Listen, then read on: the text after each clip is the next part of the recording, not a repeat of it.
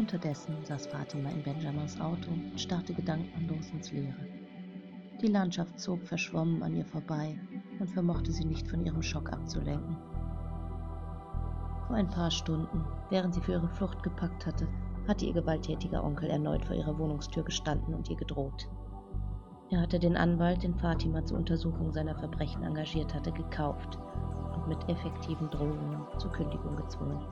Das allein war schlimm genug, doch dass Zanet anschließend beinahe in ihre schützenden vier Wände eingebrochen war, ließ Fatima bis jetzt zittern. Hätten die Nachbarn sich nicht über Lärm beschwert, hätte das Schloss wohl Minuten später nachgegeben. Benjamin wusste nur von dem beinahe Einbruch. Den wahren Grund für ihre Flucht konnte sie ihm nicht beichten. Es lastete schwer auf ihr, doch sie wollte ihre grauenvolle Vergangenheit hinter sich lassen und mit ihm auf dem rechten Weg bleiben. Unvermittelt musste Fatima sich beim Gedanken an ihre schrecklichen Taten schütteln und kuschelte sich tiefer in ihre Decke. Benjamin erging dies natürlich nicht und er strich ihr liebevoll übers Haar. Sie lächelte bei dieser Geste, doch die Erinnerungen blieben und spiegelten sich für Fatima fast sichtbar in der Fensterscheibe wieder. Sie war ein Monster, davon würde es nie eine Vergangenheitsform geben. Doch außer ihr musste niemand davon erfahren und vielleicht konnte sie ihre Taten als Mutter ausgleichen. Fast reflexartig legte Fatimas Hand sich bei diesem Gedanken auf ihren noch fast flachen Bauch. Darin wuchs neues Leben, eines, das Liebe und Schutz verdiente. Irgendwie musste Fatima für die Sicherheit des Kindes sorgen, denn ihre Zukunft war zu ungewiss. Es wäre naiv zu glauben, dass sie es ein Leben lang begleiten konnte. Woran denkst du, meine Löwin? fragte Benjamin. An das Kind. Es soll glücklich werden. Sie fuhren in Richtung Inland, zu einem Haus, von dem nur Benjamin zu wissen schien. Er hatte es als klein und abgelegen beschrieben, und vorerst musste das ausreichen.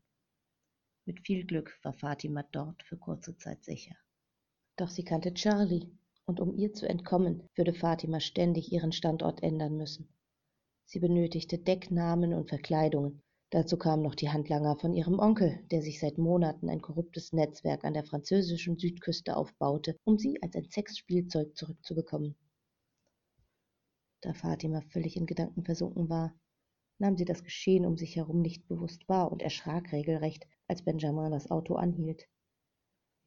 Ein wenig orientierungslos sah sie sich um, stellte dann aber beruhigt fest, dass sie sich an einer Tankstelle befanden. Fatima machte sich so klein wie möglich auf ihrem Sitz. Die paranoide Angst, erkannt zu werden, ließ sie keinen Augenblick zur Ruhe kommen. Bisher war Fatima kein Auto aufgefallen und auch sonst nichts, was auf eine Verfolgung hinwies. Sie wagte es jedoch nicht, den Blick zu heben. Du bist ja wirklich das reinste Nervenbündel, scherzte Benjamin, als Fatima bei seiner Rückkehr erschrocken zusammenzuckte. Doch dann küsste er sie auf die Stirn und überreichte ihr ein Eis. Eine liebevolle Geste, die Fatima ihm hoch anrechnete. Ich habe gehört, dass Schokolade hilft, erklärte er und warf den Motor an. Es ist nicht mehr weit zu dem kleinen Ort. Danke, flüsterte sie und packte ihr Geschenk aus. Bis zur Ankunft plauderte Benjamin über seine Kindheit und den kleinen Ort. Es ist ein altes Bauerndorf namens Tioleres. Die Großeltern meiner Mutter stammen von dort und haben das Haus vererbt. Christophima kann damit wenig anfangen, also gehört es mir im Prinzip. Die Sonne ging langsam hinter den Hügeln auf, wie ein rosa Lampion in der Dunkelheit. Sie haben Schafe gezüchtet, aber nur im Garten. Ich habe es vor zwei Jahren renovieren lassen.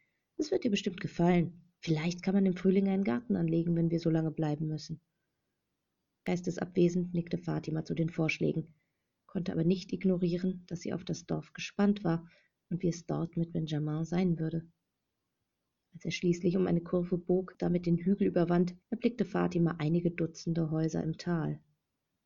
Grau und einsam lagen alte Höfe und Häuschen im Halbdunkeln vor ihr, umgeben von kahlen Bäumen.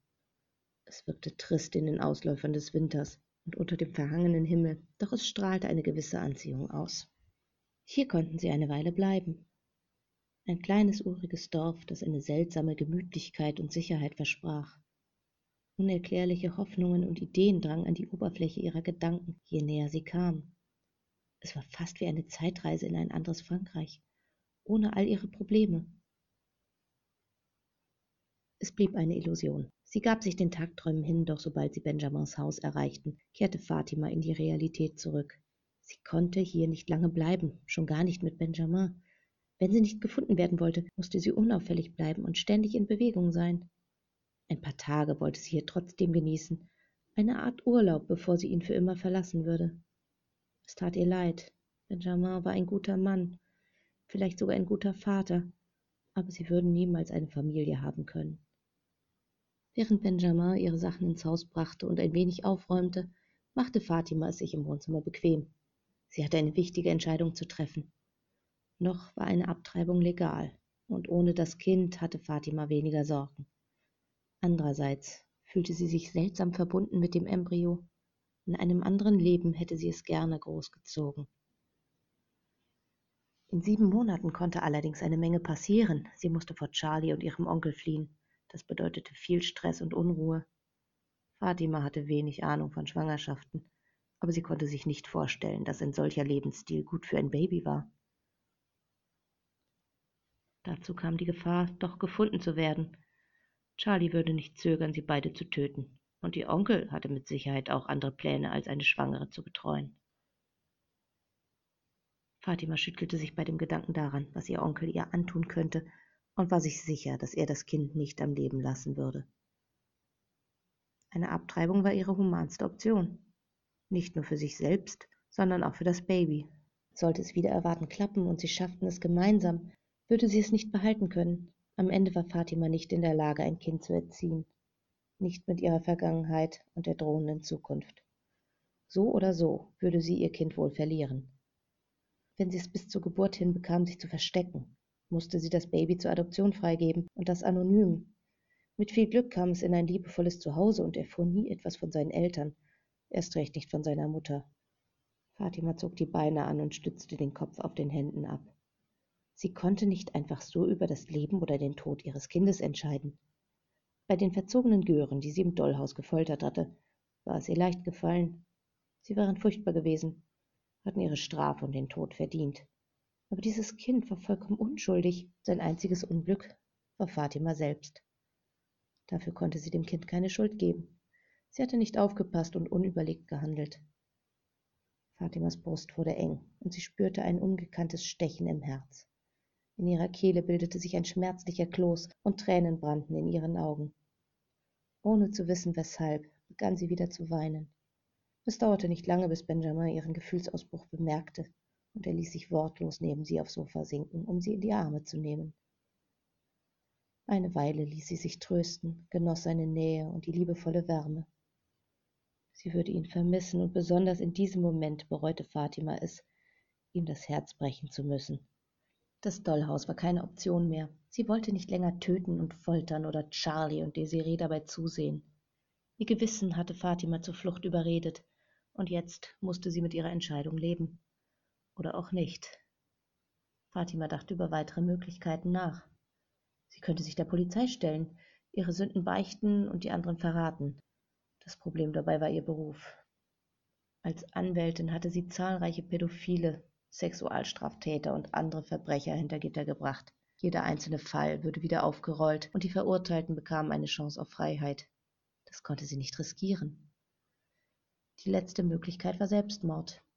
Das Kind würde zwar auch sterben, aber auf ihre Entscheidung hin.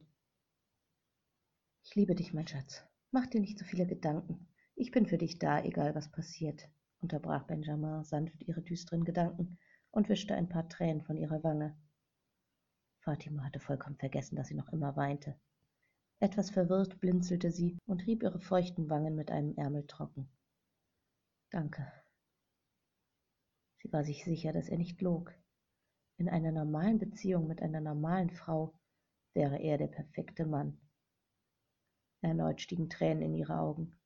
Es tat ihr körperlich weh, diesen guten Mann verlassen und verletzen zu müssen. Zu gerne würde sie die nächsten sieben Jahre hier verbringen, ihr Kind zur Welt bringen und ihm wenigstens das als Trost und Erinnerung lassen. Ich weiß nicht, ob ich ihm je entkommen kann. Solange ich diesen Namen trage, wird er mich überall finden. Benjamin nickte und drückte sie fest an sich, als müsste er die Teile ihrer Seele zusammenhalten. Ich finde einen Weg, deinen Namen zu ändern. Ob das reicht? Ich muss weg, weit weg. Er nickte und sie unterdrückte weitere Tränen. Ich komme mit, sagt er bestimmt. Das eine Mal ist das viele Geld sowas gut. Es war zwecklos, die Tränen zurückzuhalten. Er war viel zu gut für sie. Wir ändern unseren Namen und verschanzen uns auf einer schönen Insel. Er gab ihr einen sanften Kuss auf die Stirn. Ein schönes Versprechen.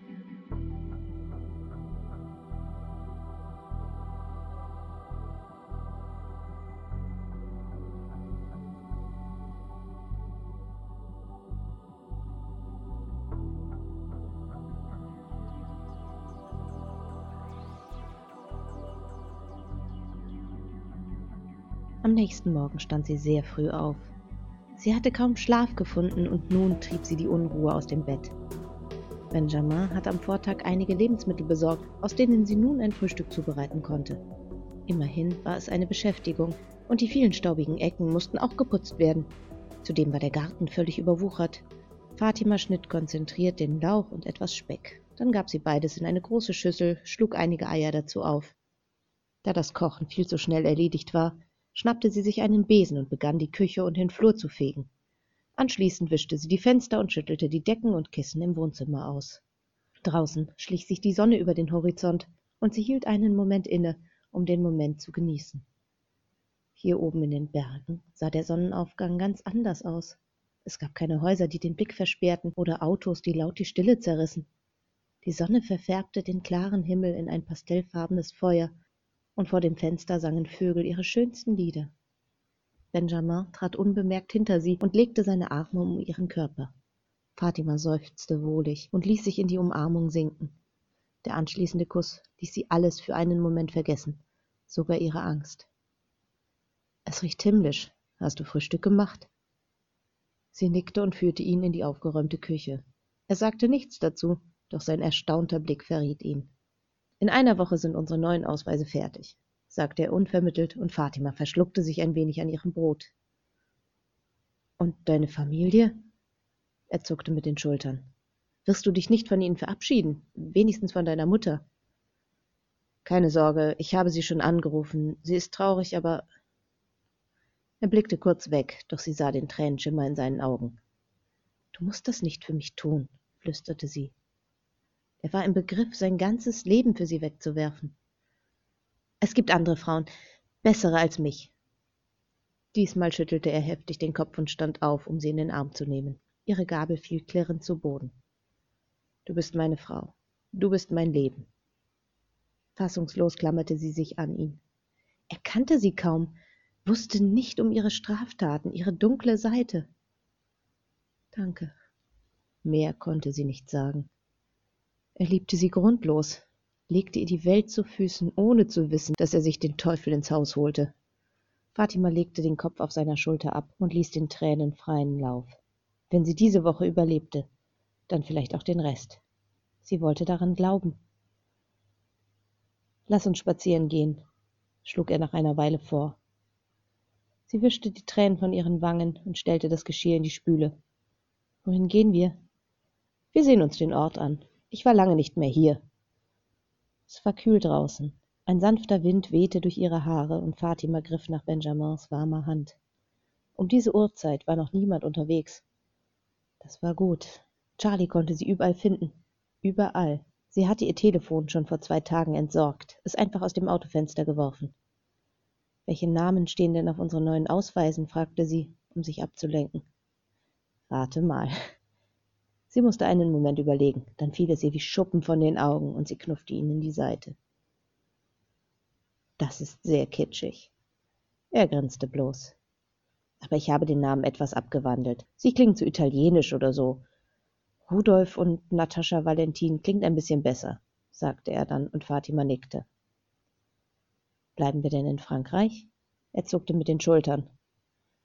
Ich denke nicht, aber immerhin ist es weniger seltsam, da wir beide fließend Französisch sprechen. Dann sind die neuen Namen ja fast glaubhafter als unsere Geburtsnamen, sagte sie. Es war absurd. Stimmt. Du kommst nicht aus Frankreich, oder? Ich bin in New Orleans aufgewachsen, aber wir haben in der Schule Französisch gelernt. Meine Eltern sind aus Frankreich ausgewandert, nachdem mein Onkel dort als Geschäftsmann sehr erfolgreich wurde. Meine Großeltern mütterlicherseits leben in Madagaskar, über die meines Vaters weiß ich nichts. Den Rest der Geschichte kannte er. sagte jedoch nichts dazu. Ich glaube, wir gehören einfach zusammen, gab er dann zurück und zog sie an sich. Sein Kuss war sanft, wie die wärmende Morgensonne. Fatima spürte, wie ihre Wangen erröteten und verbarg ihr Gesicht an seiner dicken Jacke. Als sie wieder aufblickte, lagen seine blauen Augen noch immer auf ihr. Sein Blick war weich und voller Liebe. Unsicher brach sie den Blickkontakt und sah sich stattdessen um. Sie standen vor einer großen Sandsteinkirche, deren Garten mit Rosen bepflanzt war.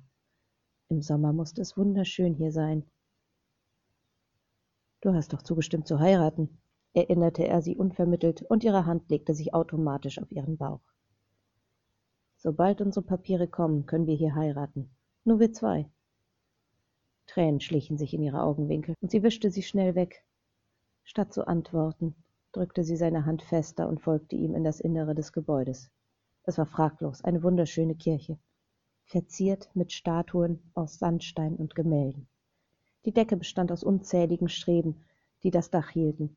Von hier unten sah es fast aus wie ein Sternenhimmel. Ein schöner Ort für eine Hochzeit.